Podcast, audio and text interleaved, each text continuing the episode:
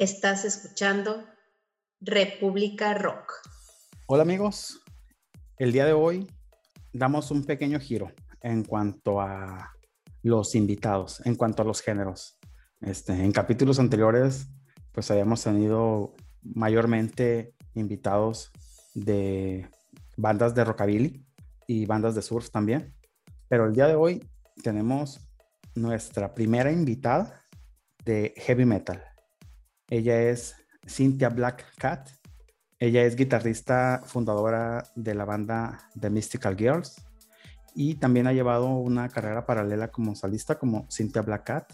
Y el día de hoy pues nos va a platicar sobre su trayectoria como guitarrista y también nos va a contar un poquito pues sobre la escena heavy metal en México y sobre todo pues sus inicios como guitarrista, como músico, como compositora y sobre la fundación de la banda Mystical Girls.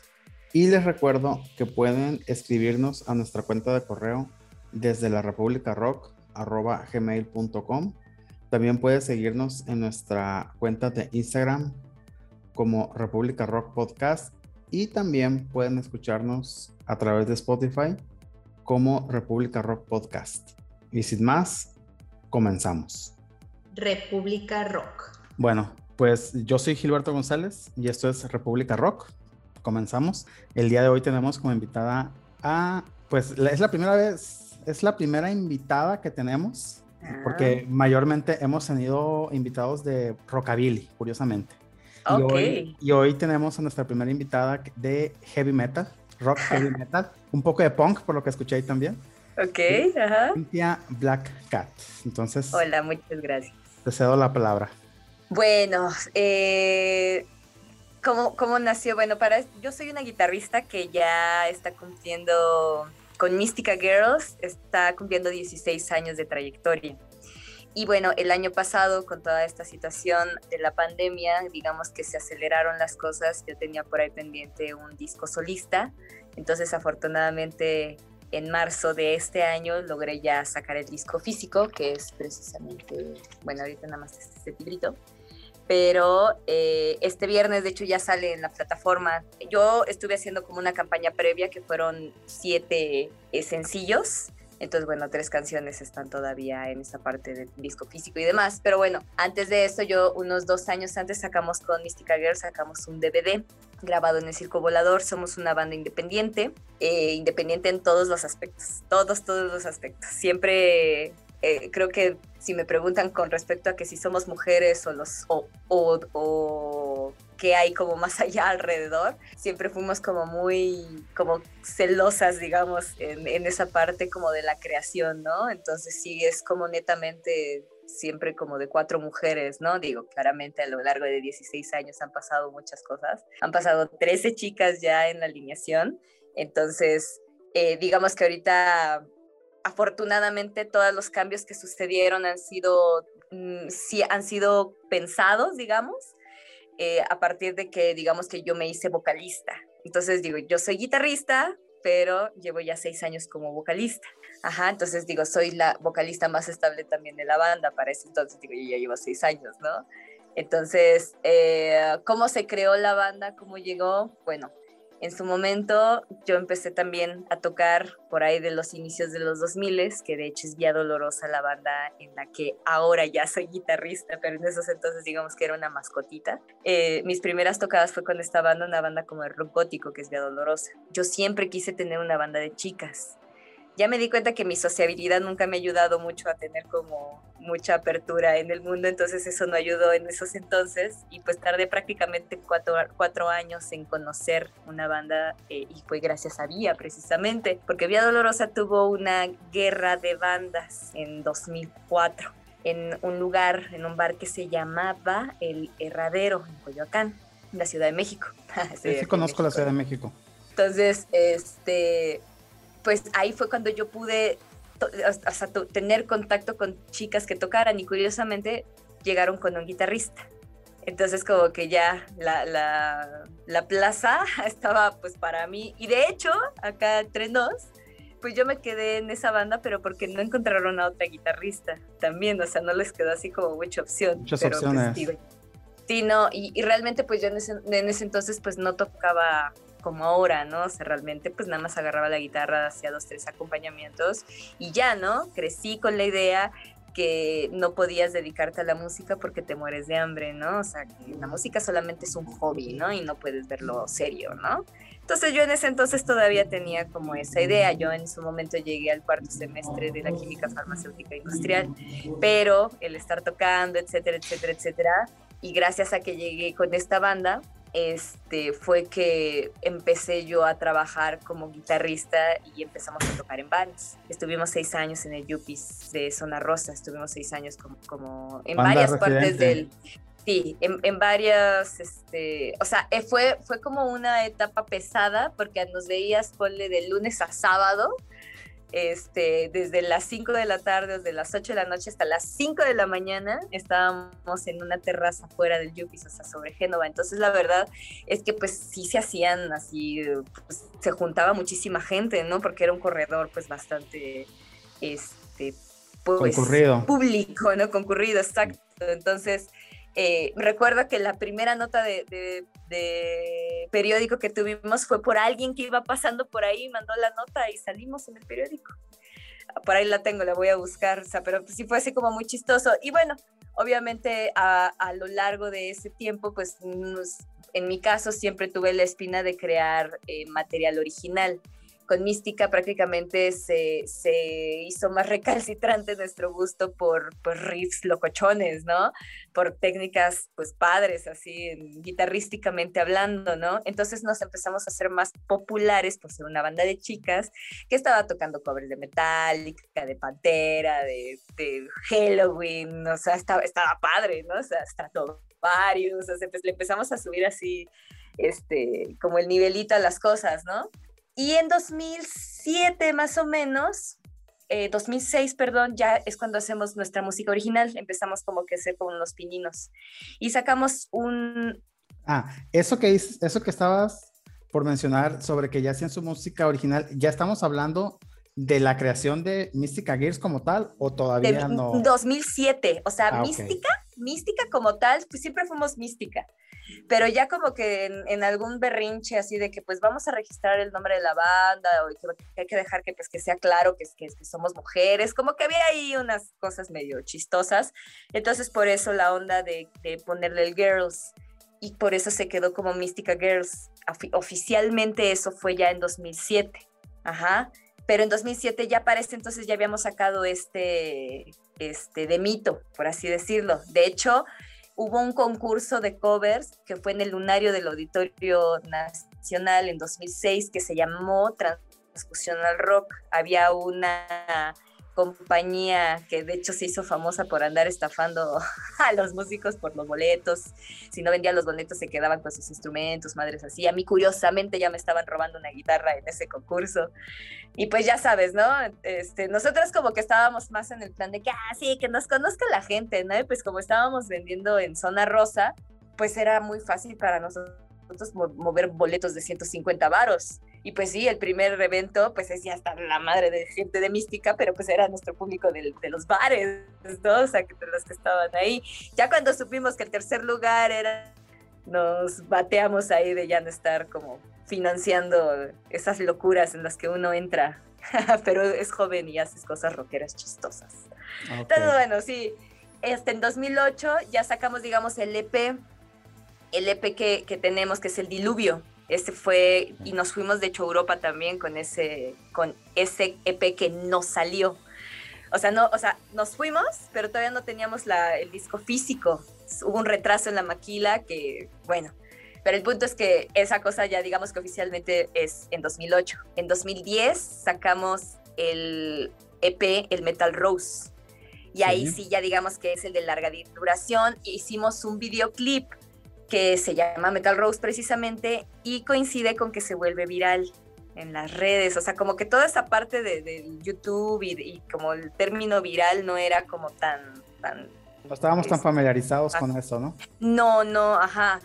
Y a la par coincidió que eh, eh, estuvimos en un programa que se llama Animal Nocturno de TV Azteca. Estuvimos en cuatro ocasiones.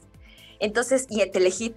Todo esto pasó en 2009 más o menos, 2009, 2010 estuvimos en ferias de libro, etcétera. O sea, escenario que se te ocurriera, escenario en el que estábamos, ¿no? O sea, como que sí, sí era, era sabido que llegábamos a tocar dos o hasta tres veces al día, ¿no? Pero pues porque siempre, como que ya habíamos esparcido como mucho lo que estábamos haciendo, pues, ¿no?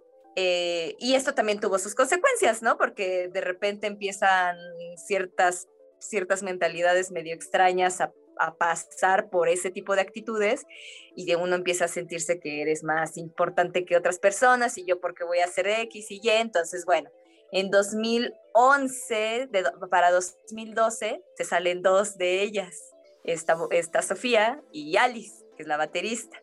Nosotras teníamos 15 días a lo mucho que habíamos sacado un videoclip que se llama My Dinner. Sí. Entonces, obviamente hubo muchas cosas, obviamente inver, inver, invertimos muchísimo dinero en, sí. en, sacar ese disco, ¿no? O sea, el tiempo de estudio, etcétera, etcétera, que fue lo que me obligó después a pensar en, en, invertir en equipo de grabación y empezar a, a, entender qué pasaba como con esa parte de la producción. Gracias a eso el Gates of Hell que sacamos en 2014, el Verónica Cortesana en español del 2016, el 2000 eh, el, el, EP. Eh, de hecho, tengo un vals, que esa fue la primera canción que yo hice, digamos, que con todo los, el asunto del Pro Tools y demás. Y después ya empecé a hacer como cosas de mezcla y demás con los demos, el demo Siempre Fiel, que se fue en 2015. Entonces, en esos entonces, yo ya estaba con la situación de, a ver, están pasando situaciones con las vocalistas. Es más fácil que me ponga yo a estudiar voz y que yo siga comprometida con la banda a que pasen otra cantidad de cuatro años, cuatro años en promedio, y que la banda se vaya otra vez a la basura porque desafortunadamente lo que más ubican en las bandas es la voz. Sí. Entonces, yo ya había pasado así como con muchas situaciones como feas al respecto, ¿no? Entonces, eh, por eso fue así como que, pues, si va a haber otra vocalista, yo ya había hecho este, esta parte de siempre fiel. Entonces, bueno, que sepan que sí canto feo, pero bueno, me voy a poner a estudiar y voy a ir mejorando poquito a poco. Mi versión de guitarrista sí lo fue también, entonces, poquito a poco hemos ido dando buenos pasos. O sea, entonces, bueno, eh, a la fecha, pues sacamos el, el, Verónica e hicimos el DVD del Circo Volador, que sí. fue en 2017.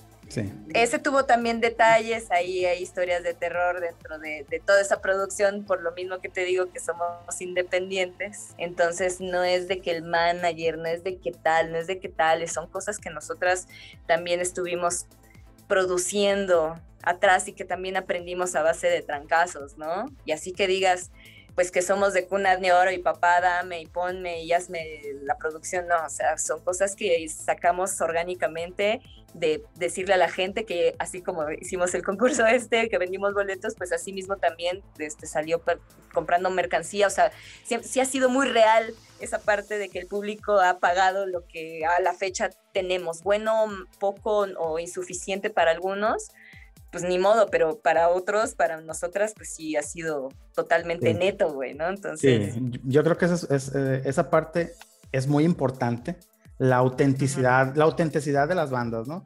Uh -huh. Porque de repente te encuentras, pues, niños ricos que, le dan ganas de, que les dan ganas de cantar y, y así como que sacan un disco y como que se aburren, o muy plástico, o sea, muy, muy plana la música, pues no, no tienen ese y no, y no, estoy hablando del estrato social, ¿no? O sea, de que a lo mejor a unos les va bien y a otros no.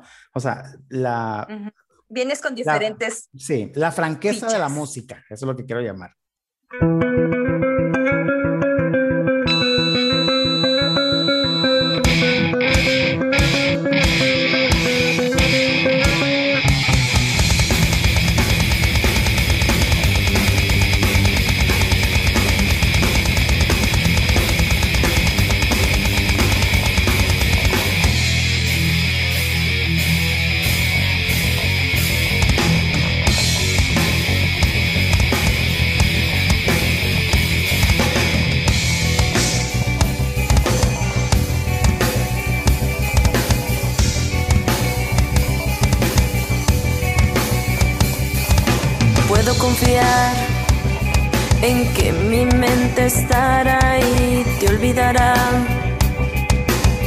Confiar en que mi cuerpo estará y te sacudirá.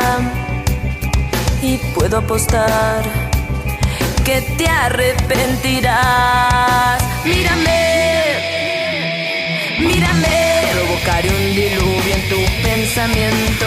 Odiaré cada segundo inmerso en este cuento eterno. Mírame, provocaré un diluvio en esos ojos negros. Odiaré que ya no puedo más con este sentimiento.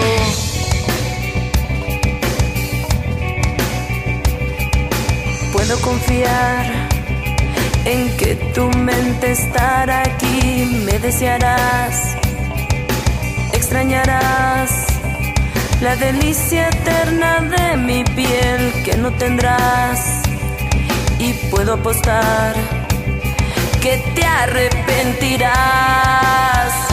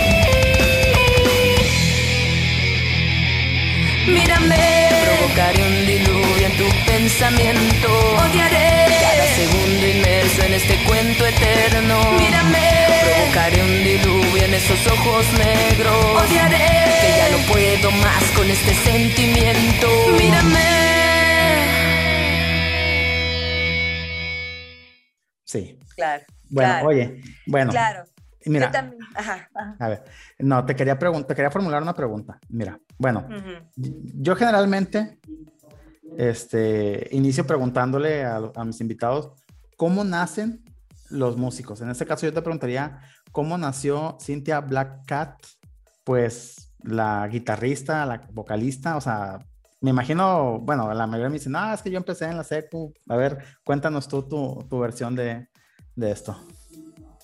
Pues prácticamente así oficialmente mis pininos fueron, yo digamos que el Black Cat, digamos, pues, fue como un, una iluminacioncilla infantil que tuve. Siempre me he sentido gato, ¿no? Siempre he tenido como esa parte y, y mucho ese apego que sean los vampiros, a la oscuridad, etcétera, la cosa mística, ¿no? La brujería, la astrología, el tarot, bla, bla, ¿no? Entonces, bueno, todas esas cosas me han llamado la atención e inclusive cuando estudié el químico farmacéutico, en cierta manera era como una bruja moderna, ¿no? Como un El saber qué alquimista, onda ¿no? con las... Exacto, exacto, ¿no? Entonces como que sí he estado como en ese, en ese tenor, ¿no?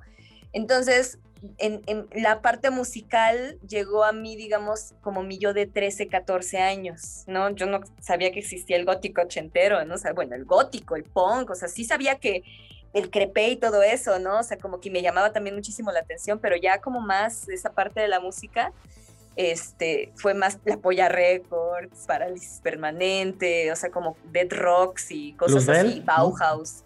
Sí, pero primero llegó a mí el gótico, el gótico gótico, este, así vampiro, ¿no? Este, Christian Dead y sobre todo con Sisters of Mercy también, ¿no? Entonces, bueno, llega a mí como esa atmósfera y empiezo a escuchar cosas que hacen también y a la par me llega Megadeth, me llega este Rhapsody, me llega Sí, sí, sí, o sea, me empiezan a llegar cosas así de que, a ver, espérate, una cosa así, si somos así siniestros y demás. Y creo que es lo que pasa, lo que termina haciendo con Brujas, por ejemplo, ¿no? O sea, como que es como esa vibra, pues, pachanguera, de que está, sigues, es una rola este, digerible, pero pues que trae unos, unos riffs chingones, ¿no? O sea, que no te aburres en el momento de tocarle, exacto, exacto. Entonces, como que, eh, como, como que eso fue mi Black Cat siempre ha sido eso, ¿no? Siempre he sido de personalidad muy enérgica, ¿no? En su momento hice artes marciales y hacía eh, exhibiciones con armas, con los chacos. Bruce Lee, todo eso, o sea, como que me tenía así, ¡fum! ¿no? Así la cabeza hervida, ¿no? Entonces esa parte de la velocidad en los chacos es algo que puse en la guitarra, que pude desahogar en la guitarra. Ajá. Y pues seguí más bien, o sea, yo, mi yo de 15 años, que ya oficialmente pude conseguir como una guitarra, porque también no me fue también el acceso fácil, así, ay, cómprame un amplificador y dame una guitarra, o sea, fue un deal que hice con mi mamá casi casi, de que, este, de regalo de 15 años, que por favor me dejara tener una guitarra, porque para entonces, pues las guitarras eléctricas eran instrumentos muy escandalosos, ¿no? Y qué se diga de una batería, ¿qué te pasa, no? Entonces, bueno, la guitarra ya pude tener contacto. Y gracias a esta parte de que, que si la música gótica, que Bauhaus, y que y pues que en el Chopo encuentras las botitas esas y las cosas de terciopelo y así la, la gente extraña que se viste como tú. Entonces ahí a la par conozco una banda que tocaba ese tipo de música que, que, en ese entonces estaban en la prepa 8, que es Vía Dolorosa. Ah, Entonces Ajá, entonces por eso cuando yo escucho su música y veo también como toda esa parte, pues también me vuela la cabeza, ¿no? Conozco al clan, que de hecho el, este viernes también el videoclip que voy a sacar, el solo que hizo es una colaboración que hizo Jaime. Entonces para el videoclip también está Jaime acompañándonos, entonces para que se echen un, chapuzón. Ok, mira, ok. Y a ver, no sé si puedas ligar, a ver, bueno, continúa, pero ya que estamos en esa parte, mi siguiente pregunta generalmente, bueno, la siguiente pregunta que te iba a formular es cómo nace, cómo nace Mystic Gear. Entonces, a ver si puedes enlazar lo que nos estás platicando con esa pregunta una vez. Bueno, digo, yo conozco al clan y, siempre me he caracterizado, creo yo, de ser como más de, gustos nacionales. Entonces, Vía Dolorosa siempre ha sido como mis bandas favoritas, ¿no? Este, cuando conozco al clan, que fue por casualidad de que yo iba así en, por un tianguis de Iztapalapa y que vi ahí una piratería y, vi el, disco, el, Sigue Tocando el Ánima, ¿no? Entonces, a partir de ahí también así como que me enganché mucho con los sonidos que hacía el guitarrista, ¿no? Entonces yo recuerdo que agarraba el, este, el tubo de la aspiradora mientras estaba ahí, ya sabes, antes de que llegara mi mamá, que ya tienes que tener aspirada la casa, entonces pues era de las que ponía el radio, bueno, estéreo todo volumen y pues ya sabes que es que tocando lo que estás escuchando, ¿no? Entonces, bueno, dentro de eso siempre se me hizo muy mágico, porque obviamente, insisto, no estaba como empapada de lo que estaba pasando alrededor del mundo, ¿no? Entonces para mí una banda de mujeres tocando música de ese tipo, se me hacía como... En algún momento lo más cercano que había visto era en Scooby-Doo, que hacían así las, las hijas de los monstruos, hacen una banda así como de monstruos, entonces era así como que, güey, exacto, eso es lo que yo quiero, ¿no? O sea, esa era como mi aspiración, ¿no? Pero insisto, en, amigas de la secundaria, todos, nadie, nadie, siempre decían que sí, pues jamás, ¿no? Entonces, hasta 2000, gracias a que como yo andaba ahí como de fan con Vía, empiezo a tocar, empiezo a hacer una tercera guitarra, etcétera, etcétera. Y a la par pasa esto de la, eh, de, la guerra de bandas con Mística. Y Mística es donde llega en 2004 con el guitarrista. Ajá, entonces por azares del destino, alguien que venía de público con las de Mística me empieza ahí a, ay, hola, ¿cómo estás, amiga? Y ya sabes, ¿tú qué haces? Ay, sí, soy guitarrista. Ay, pues ella se está buscando una guitarrista. Ah, bueno, pues a ver, diles, ¿no? Y ahí fue cuando llega Jane. Jane estuvo hasta 2013, ella estuvo ocho años, desde que yo estuve hasta que ella se fue fueron ocho años, que fue en 2013, más o menos. Este, en, en, su momento siempre compartimos como esa visión de la banda, ¿no? Y creo que mientras alguien la comparta es parte de Mystica Girls, o sea, para el caso no podemos obligar a nadie a hacer algo que, un, que ya no quiere, ¿no? Entonces digo, la, la, gente creo que es muy fácil decir, ay, pues sí, la banda, pues sí, pues estamos hablando de una banda de 16 años. ¿Cuántas personas conoces que tengan una relación que lleven 16 años, no? O sea, a los dos años se están matando, ¿no? Entonces, en este caso, siempre dijimos que es como una familia, ¿no? Entonces, para el caso también hay cosas que pues terminan que vas viviendo con esas personas, ¿no? Y que quizás buenas y malas y trancazos feos y, y también buenos, ¿no? Entonces, ¿no? Exacto, exacto, y visiones, ¿no? Entonces, sí que por qué que si hago tal música o que si yo quiero hacer esto, o oye, no estás estudiando esto, la gente nos está criticando esto, o sea, como que siempre esa parte objetiva de saberse, eh, ser autocrítico, ¿no? O también la otra parte, ay, es que eres buenísima, pues sí, güey, pero escúchate y se escucha que está desafinado, o sea, nos están mandando a la tostada al ingeniero porque se escucha desafinado, o sea, no es de que nosotras estemos molestando, cosas así, ¿no? O sea, como, insisto, siempre saber que, ok, sí están los que te echan flores y también están los que te echan la popó, pero ¿por qué te están echando popó, no? O sea, como que obviamente hay que poner atención en todas las, las En críticas, todos los puntos, ¿no? Todas las uno sabe, uno sabe cuáles son como sus deficiencias, ¿no? El punto es trabajarlas y demostrarlo. Y ¿no? aceptarlas. Pero Ahí es donde viene. Exacto, ahí es donde viene el que, güey, pues uno tarda cuatro o cinco años en pulir cosas, o sea, también, digo, por lo menos yo, en mi caso, esos son como los tiempos que he visto, que se notan diferencias, ¿no? Entonces digo, si sigues creando, si sigues, pues para el caso, la, no se termina el camino, ¿no? Afortunadamente, o sea, como que hoy puedo decir eso, ¿no? De que Mística Girls, soy tan hiperactiva que puedo darme el lujo de tener cinco proyectos, ¿no? O sea, el año pasado sacamos el disco con Vía Dolorosa, o sea, ahí ya oficialmente pues ya este disco salió, este, este disco salió en octubre pasado. Yo Sí. ya a la par estaba haciendo lo de Cintia, entonces Cintia salió en marzo, es ese segundo. Ahorita con Mística estoy ya también terminando canciones, estoy por sacar unas que por las razones que quieras no habían salido, pero ahí estuvieron este, salen este año. Prácticamente la intención es que a partir de julio, agosto, vamos a estar sacando un sencillo de aquí hasta diciembre. Entonces van a ser unas cinco canciones. Ok.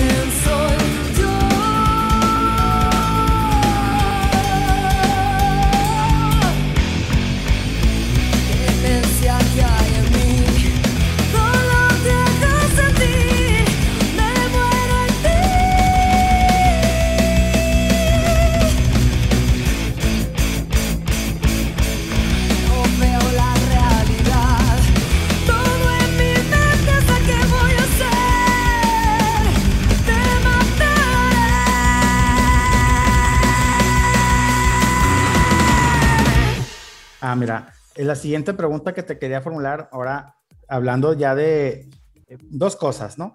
¿Qué me puedes platicar del demo Diluvio y de, cada disco seleccioné una canción a ver qué me puedes platicar de ella, ¿no? Y la primer, el, Ah, obviamente el primer demo es Diluvio.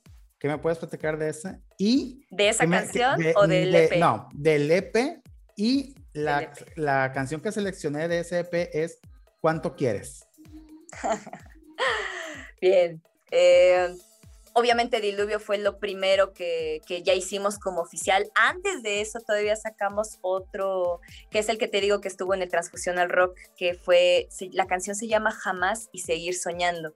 Esas no, las puse de hecho hace poco, actualicé el, es, el disco digital de Diluvio y ahí vienen esas canciones que eran parte de ese, de ese demo, pero en el físico no existen, ¿no? Ah, fueron las primeras canciones, fueron los primeros pininos que se hicieron, las grabaciones las hicimos en el estudio Ruido Marcabru, en su entonces, bueno, el grupo Psicofonía, la banda Psicofonía.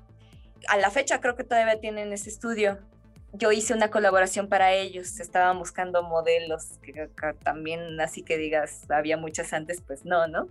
Entonces eh, me contactaron y porque bueno, con esta de la parte vampira, pues me empecé a hacer como modelillo ahí de ciertas cosas, ¿no? O sea, antes yo fui más como más modelo y madres así desde antes de que empezara como con la guitarra. Y por eso yo siempre he renegado mucho de que porque voy a modificar mi manera de, de vestirme nada más porque a los puritanos rockeros les enoja que me ponga un escotito, ¿no? O sea, güey, no mames, ¿no? Pero bueno, entonces digo, eh, yo ya traía como esa es, esa este, experiencia, ¿no? Entonces, eh, Psicofonía me pide que salga en su video que se llama Hasta el fin. Entonces, a cambio, me pagaron con la grabación del diluvio, de esas canciones. Entonces esas las grabamos ahí. En su momento, pues también Charlie Montana era quien estaba como, que eran así de las cosas que se estaban haciendo, ¿no? Eh, yo a Leo, el este guitarrista que ahora es cristiano, o sea, se, se, alejó como totalmente del rock.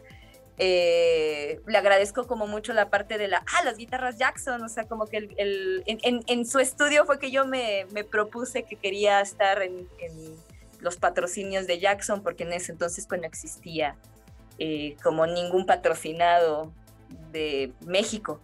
Entonces, por, por, ahí de 2007 fue que empecé yo ahí a hacer como talacha mandando press kits y demás para ver, pues, y ya estaban como a la par creando Jackson México.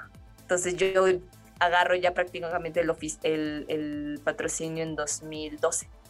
Y hasta 2017 me dan la guitarra que tengo, una guitarra rosa, la mínima.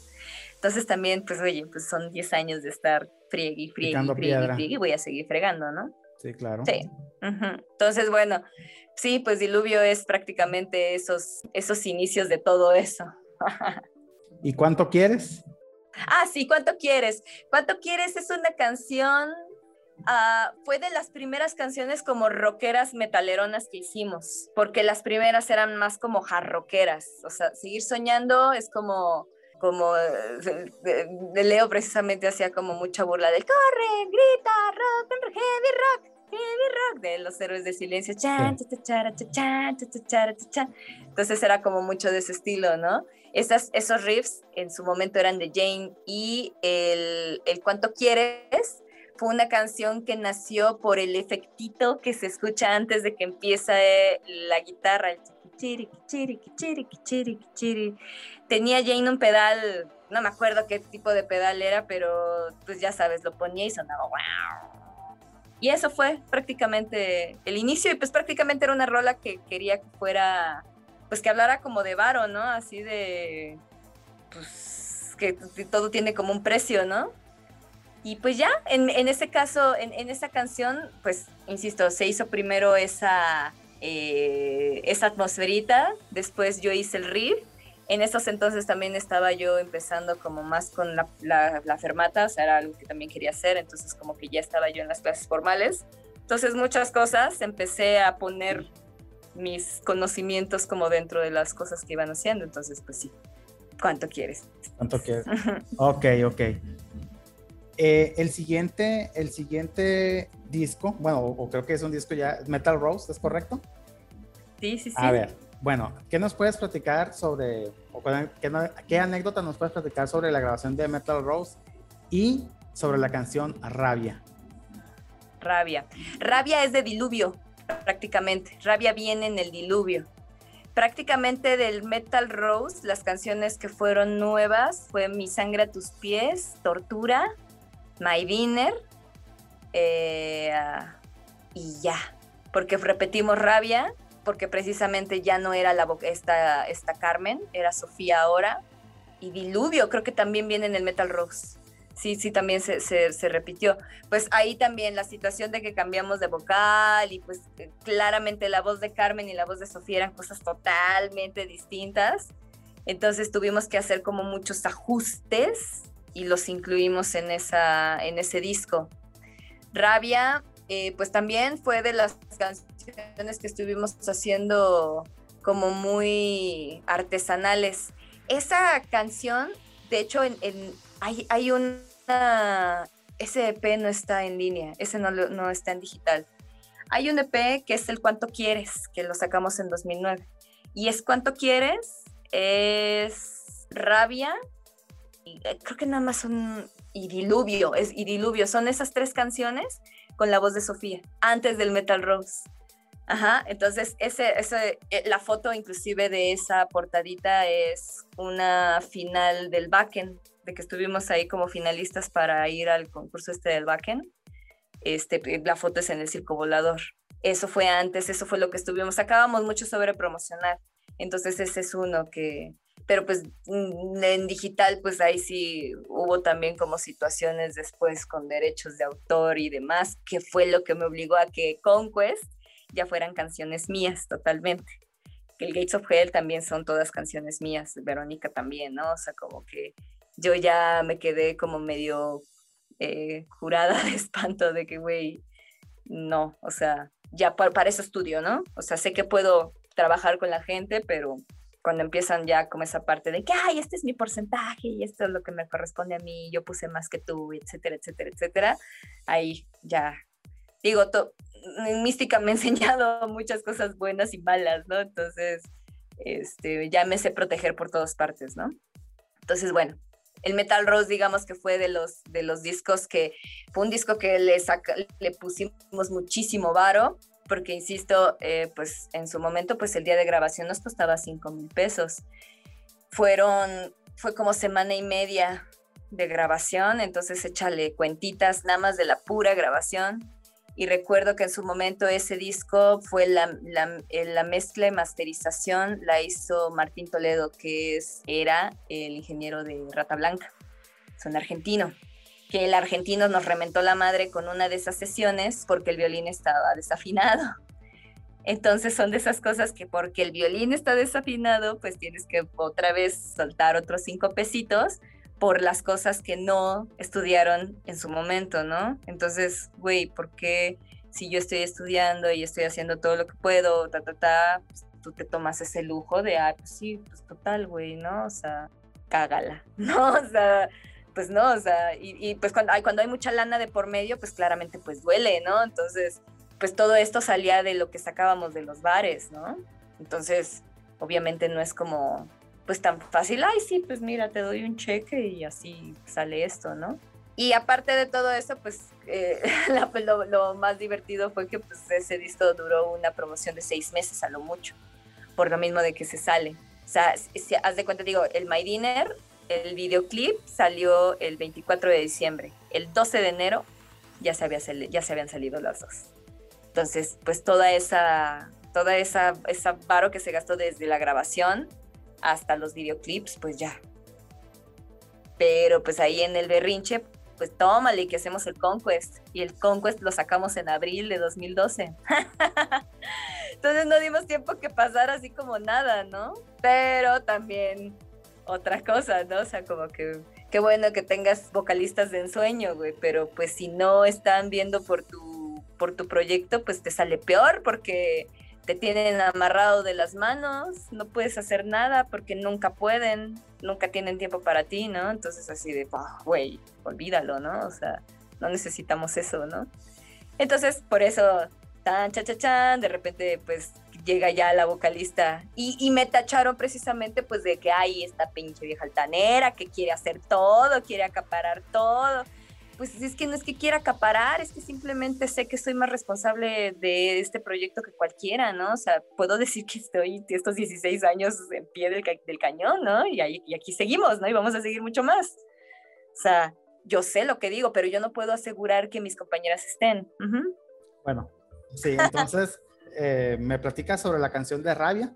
Rabia, pues te digo fuera, ah, tiene dos intros. Está esta canción de este de, de, de, la cuánto quieres que tiene hay, hay una grabación no sé si está en internet de un festival que hubo en, San Luis Potosí que se llama La Huerta del Stick y grabaron esa canción y está con ese intro está con Carmen en esos entonces entonces sería bueno que se echaran ahí como un chapuzón porque son intros como muy, muy diferentes. Ah, y aparte, pues, eh, otra vez, la vida da muchas vueltas y hace que no tiene ni un mes más o menos que pues Sofía ya eh, decidió que sí estaría padre hacer más cosas, entonces 10 años después pues ya hicimos otra versión, entonces eh, ya tenemos la grabación, es dentro, no sé, dentro de unos, este año también la saco, ¿no? Ahorita la vamos a subir al Patreon este, para, para, ya sabes, ¿no? Estar jugando con esas cosas, pero eh, digamos que vamos a tener una versión 2021. Entonces sí,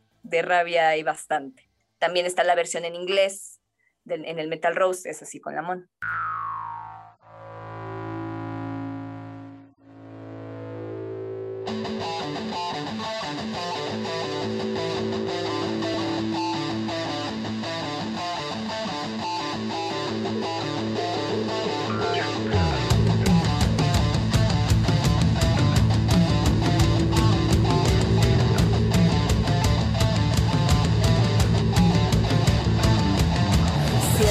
Y no dejas pasar la ignorancia que admites dentro de ti.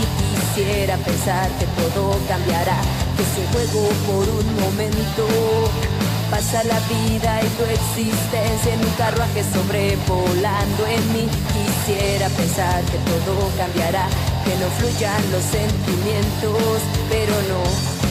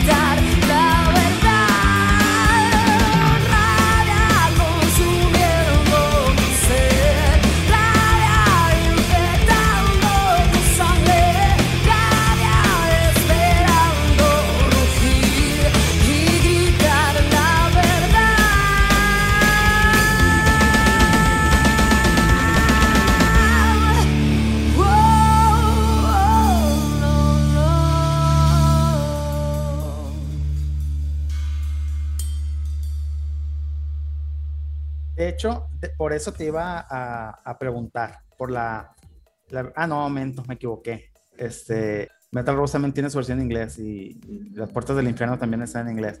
Pero te iba a Sí. preguntar po- ya por Verónica, la cortesana del infierno. Ajá. Pero antes te quería preguntar por la portada de ese, de ese disco, de, Ah, la, de, la ver- de la versión pues en inglés. No sé si la misma artista habrá hecho las dos portadas o cada una. Bueno, digo porque conozco al artista que hizo la portada de, de Verónica, La la versión en inglés. de inglés. Sí, dentro de las cosas que estábamos como buscando era como esa parte del girl power, ya sabes, entonces nos enteramos de que existía esta ilustradora que es Tiani y pues nos llamó la atención lo que estaba haciendo, entonces le platicamos porque pues traíamos mujer que está más como en esa proyección de la no sumisa, ¿no?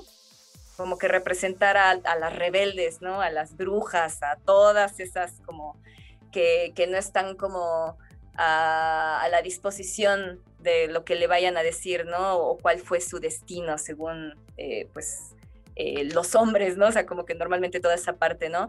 Y lo, y lo basamos mucho en, en el personaje este de Verónica Franco, una cortesana del siglo XVI, etcétera, etcétera, etcétera, ¿no? Poetisa. Entonces, eh, le contamos esto a Tiani y le dijimos que queríamos que fuera como una hija, ¿no? Que tuviera como rasgos, este, pues muy al, al estilo, ¿no? De las integrantes, ¿no? Entonces salió ahí, este, la guitarrista, digamos, que de hecho también tuvo un poco de problemas esa portada, porque sí fue, ay, es que ¿por qué tú, no? Así de, güey, no se supone que todas estuvimos de acuerdo en esto y ahora resulta que, que, que, que no, o sea, entonces, bueno, de hecho la intención, o sea, ya con, con la coincidencia de que hay que resulta que lo que estás viendo ahí se parece demasiado a la guitarrista, bueno, pues entonces vamos a hacer que el siguiente disco se parezca más a la bajista o a la baterista, o sea, que todas tengan como su época, ¿no? O sea, como que no había, yo le veía como, ah, que se pueden hacer como muchas cosas, como que de lo peor que le pudieras estar viendo la cosa, pues sacar un- una buena, ¿no? Este, pues son cosas que se quedaron volando y pues digo, por lo menos eh, quedamos con que con, con Tiani íbamos a hacer más cosas, no hemos ahorita dado seguimiento a eso, pero la verdad es que pues a mí me gustó mucho, ¿no? Está, está muy bonita, sacamos cuadernos, mira, aquí están, inclusive, déjalo, deja, te lo presumo. Yo Ah, y tengo pues varios como, ay, de ay, ella. sí, mira, perdóneme que están perdidos, mordidos por mi conejito, porque, Sí. pero aquí está Yo tengo, precisamente. yo tengo la- varios ¿no? firmados por ella, por Tejani. Sí, pues sí, es que tiene cosas súper Tiene chidas. cosas muy claro. padres. ¿eh? Como otra de mis pues, pasiones son los, los, los cómics, entonces sí la ubico muy bien a ella. Sí, sí, sí, ha tenido, pues es que sí, las cosas que hace son maravillosas, entonces, claro que merece ahí andar rondando. Bueno, Bien. este, ahora sí, ¿qué me puedes contar ya de la grabación de Verónica, la cortesana del infierno? Y también si puedes ligar ahí este, la canción, me gustó bastante, yo creo que es la que más me gusta de ese disco, Ángel Caído. Ah, a huevo. Este, ah, esa, esa grabación, pues ya digo, el Gates of Hell fue algo que hicimos como en, en casa, por así decirlo. El, Verónica fue como esa continuación. En ese momento se, también se pidió apoyo a un compañero que en su momento conocimos en Fermata, que se llama Martín también, Martín Beltrán. Y él nos apoyó con la parte también de la mezcla y la, no nada más la mezcla, porque la masterización la mandamos a Mika Yusila, que es el de Nightwish. Entonces, eh, como que estábamos haciendo ahí como experimentos de, pues, de sonidos y demás, ¿no? Eh, Verónica, pues sí, la verdad es que también han sido, este disco lo sacamos también la versión en inglés, o sea, como que te- teníamos, veníamos con el problema de que, por ejemplo, aquí curiosamente, pues tú sí sabes que empezamos con español, ¿no? Que Diluvio, Danza de las Máscaras, Rabia, Cuánto Quieres, Mundos Paralelos, Jamás, Seguir Soñando, todas esas canturas poco. Eran canciones que hicimos en español. Pero sí estábamos buscando más esa parte de la, de la como internacionalización y empezamos a trabajar una metalero, metalerosa, íbamos a hacer una canción metalerosa y por eso Metal Rose, o sea, como que fue ahí un juego ahí medio chistosón, ¿no? Y por eso se hizo en inglés esa canción. Y como era la única canción que en su momento estábamos haciendo en inglés, por eso decidimos hacer el videoclip que fuera en inglés. Ajá. Después se hizo My Dinner también, o sea, ya fueron canciones pues la verdad es que lo, eh, yo siempre he sentido que lo que dices en una letra en inglés no es lo mismo que si lo dices en español. Hay cosas que suenan mejor o que se prestan más a que lo digas en inglés y en español te sientes un poco ridículo, ¿no? Entonces, si yo, por ejemplo, por eso no he querido hacer My Dinner en español, porque como que está como, uy, bueno, tendría que ser como otras cosas, ¿no? Entonces, bueno, el, inglés, aparte de que es más fácil de cantar técnicamente, vocalmente, es más fácil cantar en inglés que en español. Entonces también fue un reto todavía más grande el Verónica en español. Se hicieron adaptaciones, y no son traducciones así tal cuales, porque no se podría, pero son las adaptaciones. Entonces, eh, Ángel Caído tiene la peculiaridad de que ah, bueno, como ya habíamos, estas, este, decidimos hacer esta onda de las dos versiones, una cosa que también queríamos hacer distinta y porque se vino a la par de que tuvimos ahí contacto con la Filarmónica de las Artes, que podíamos hacer arreglos de nuestras canciones. Entonces para Sinti y para Ángel Caído se hicieron unos arreglos sinfónicos en la canción de Sinti, en el Verónica en español, es donde vienen esos arreglos, y en el Ángel Caído, Fallen Angel, es donde están en, inglés. Ajá, entonces están los arreglos sinfónicos, como para hacer como distintas cosas, aparte de que eran las artes distintos, pusimos estas dos canciones que tuvieran como esa diferencia también. Y pues Ángel Caído, eh, pues la verdad es que ese es el tipo de cositas que me gusta hacer, ¿no? O sea, esa canción nació con el riff, en la introducción, o sea, como que ese, ese jueguito de guitarritas, ¿no? Y ya después yo le puse la vampira. O sea, así fue como nació esa canción, ¿no? César a la vampira. Entonces, bueno, la vampira de qué habla. Entonces ya después salió toda la parte de como una depresión de que no sabes si ya estás muerto, no estás muerto, pero simplemente estás aquí, o sea, tal cual, está chingón, ¿no? No, no hay prisa, no nos vamos a morir, ¿no? Entonces, eso es Ángel Caído, o sea, como que esa, ahí tengo por ahí, creo que ese sí está, ese video sí está la versión de la sinfónica cuando hicimos la presentación con la filarmónica de, esa canción. Voy a darme un chapuzón porque creo que está en el canal de Mística, pero tengo que ahí eh, sacarlos, desempolvarlos. Pero sí, eso puedo contar.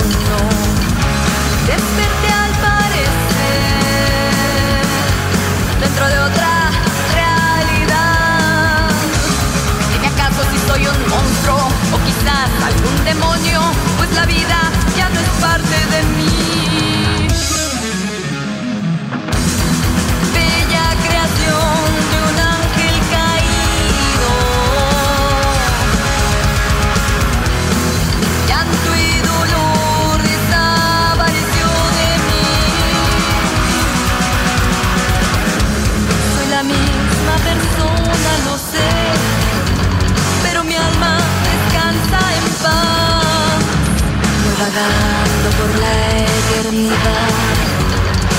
dulce condena llave. Si me llaman demente, tal vez yo no soy quien morirá. Te observaré pacientemente mientras no degradar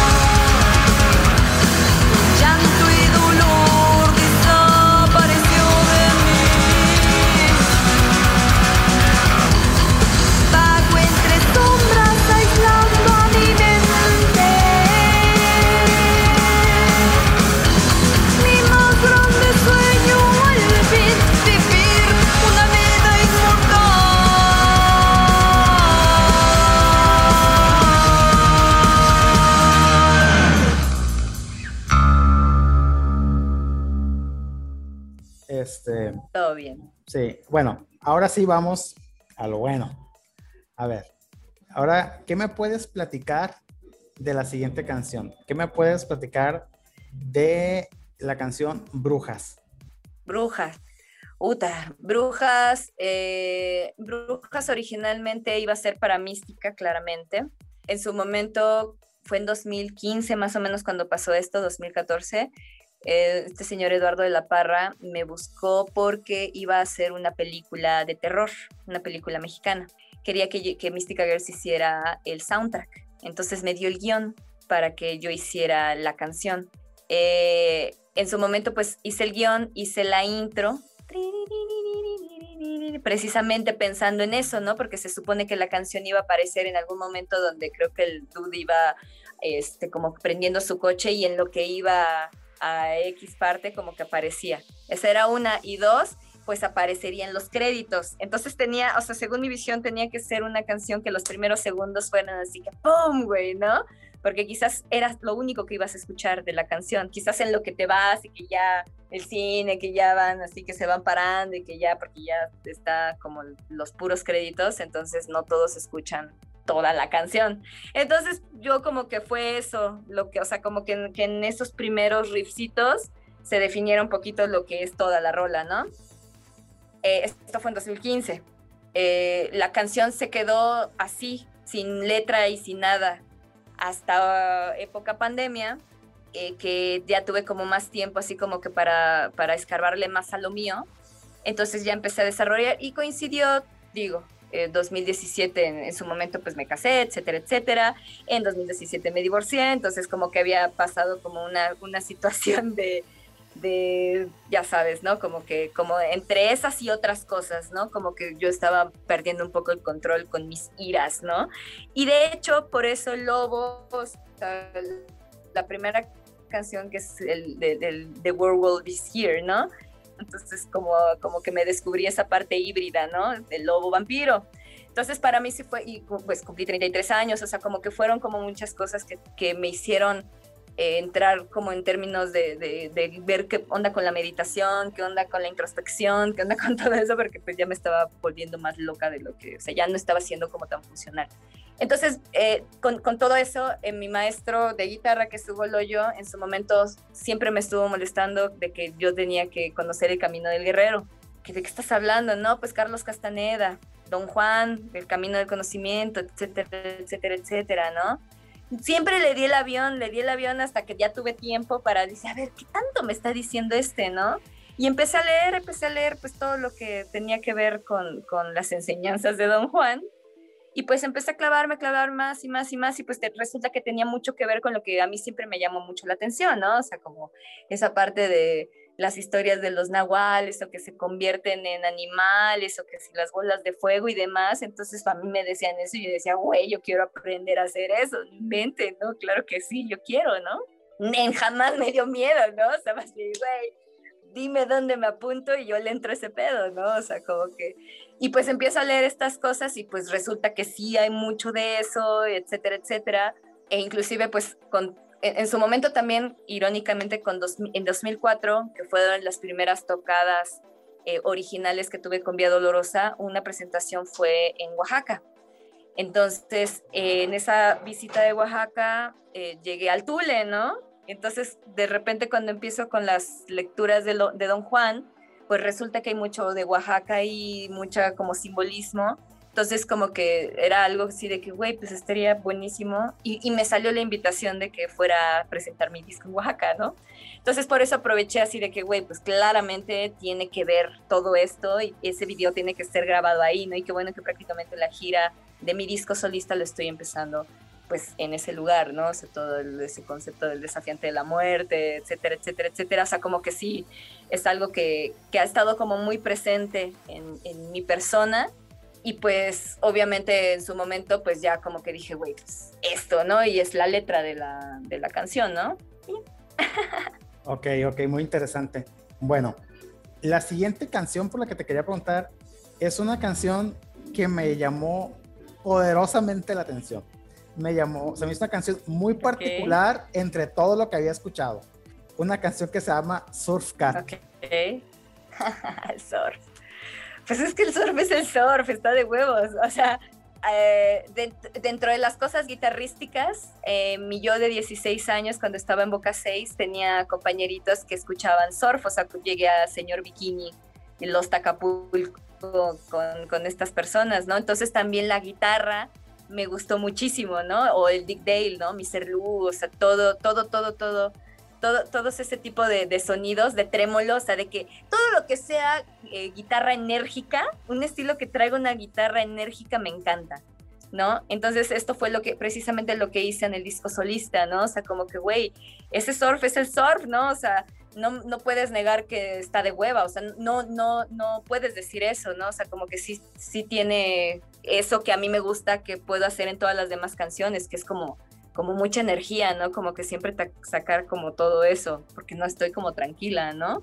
Entonces, era una de las tantas este, canciones que quería sacar, o sea, que ya traía como, como con andas de que quería hacer un surf y que hacer como mi tributo a Señor Bikini o a Detail, ¿no? Entonces, por eso esa canción, ¿no?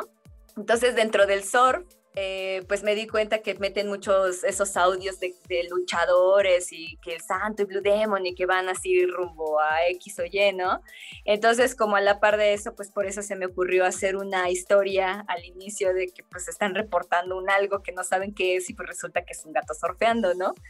Todavía no tengo definido cómo va a resolver la parte de la historia porque en algún momento claramente quiero hacer un videoclip este, pero el, el, punto es que se termina engatando, digamos, el, el, o sea, nada más termina maullando, pues, ¿no? O sea, como que no, no sé cómo va a suceder eso, cómo explicarlo, pero simplemente sucede, ¿no? Que es lo que pasa en, en la parte del, del este, intermedio de la canción, ¿no?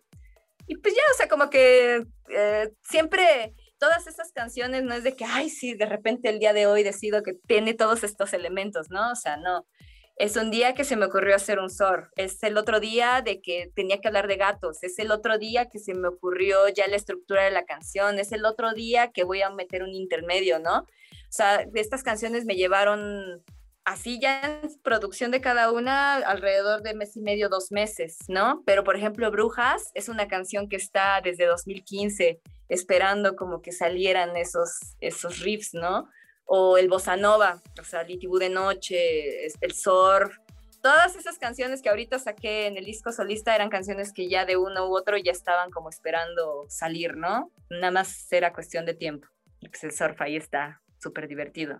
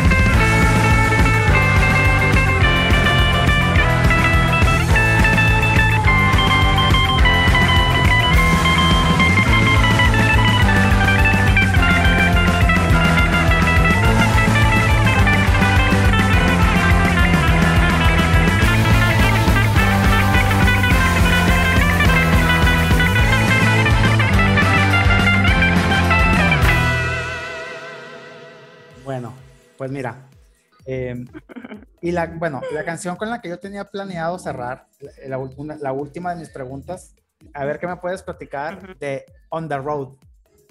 Ah, el On the Road.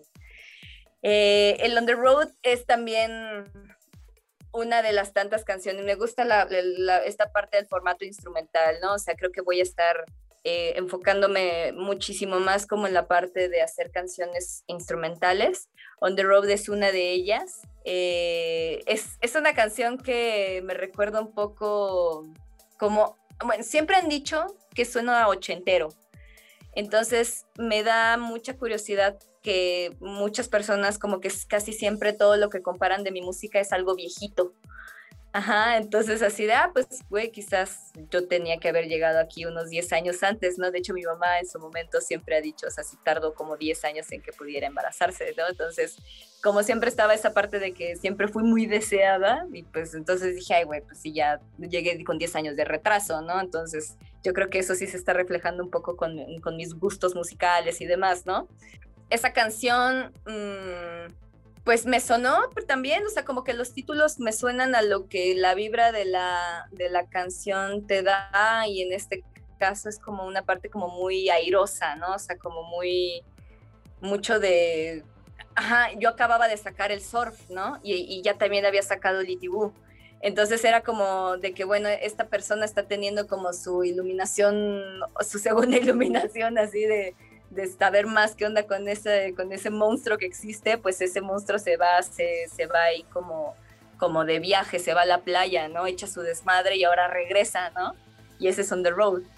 Ajá, está como que ya, ok. Y por eso también la portada es como un crepúsculo. Eh, en, en, su momento también Gustavo Oble, que es el diseñador de esa, de esa mm, portada, me ofreció, digamos, que sus servicios, entonces vi las cosas que estaba haciendo y yo estaba como mucho con esa parte de, oye, esta, pues es que está padre, o sea, yo te paso la canción y a ver qué se te ocurre, ¿no? O sea, a mí se me ocurre esta parte pues de la carretera y ta, ta, ta, o sea, se me ocurría esta, eh, como, yo le dije que se había visto el correcaminos, ¿no? O sea, como que esta parte del horizonte, así, estos tonos naranjas y demás, ¿no? O sea, como que yo quería ver esa parte de cañones, ¿no? Y que fuera que se estuviera, estuviera oscureciendo, ¿no? Entonces cuando está ese cielo entre morado, rojo, magenta, naranja, esa, como que fuera esa, esa imagen, ¿no? Siempre me han gustado los coches, los Mazda, los MX5, entonces le dije que fuera ese coche. Y pues la, la, portada es eso, ¿no? Es el cochecito este, con mi guitarra y pues yo voy yo voy manejando con los cuernos, ¿no? Pero se ven los nopales, antunitas, etcétera, etcétera, ¿no? Entonces sí se me hace como muy, muy de ese estilo, es, ese tipo de canción. Es On The Road. Bueno, pues mira, este, si quieres, este, puedes, la verdad es que yo me la paso muy bien, a mí el tiempo se me va volando, entonces pues no sé qué mensaje les quieras mandar a las personas que nos estarán escuchando. Pues agradecer que pues siempre hay eh, medios como ustedes que nos ayudan a seguir como esparciendo como el virusito de la música que estamos haciendo. Agradezco que, que, se, que se den el tiempo de escuchar las cosas que su servidora les cuenta. Al final del día es como parte del camino que pues hemos estado eh, construyendo, ¿no? Y pues van a seguir apareciendo más cosas, ¿no? A mí me da mucho gusto que pueda decir que ya tengo este disco en las manos, que ya se concretaron las cosas y que pues voy a seguir, pues yo sigo ya creando, ya, ya tengo como mi, camino más, más organizado y voy a seguir eh, siendo más activa en cuestiones de producciones, tanto con Vía, con Cintia, con Mística, con todo lo que salga, ¿no? O sea, y pues agradecer que, que, la gente que esté como al pendiente de lo que uno está haciendo, pues que vaya escuchando todos esos pininos. Pues muchas gracias pues muchas gracias a ti, ¿no? Por darnos la oportunidad, porque digo, hay veces que, pues yo me lanzo anzuelos así por redes sociales, algunos me contestan, otros no, otros me dicen no gracias, y otros nada más me ignoran, pero pues tú sí fuiste de los que sí contestaron, ¿no? Y en verdad te lo agradezco. Gracias a ti. Nunca este sabemos de dónde te conocen nuevas personas, hay que aprovecharlas.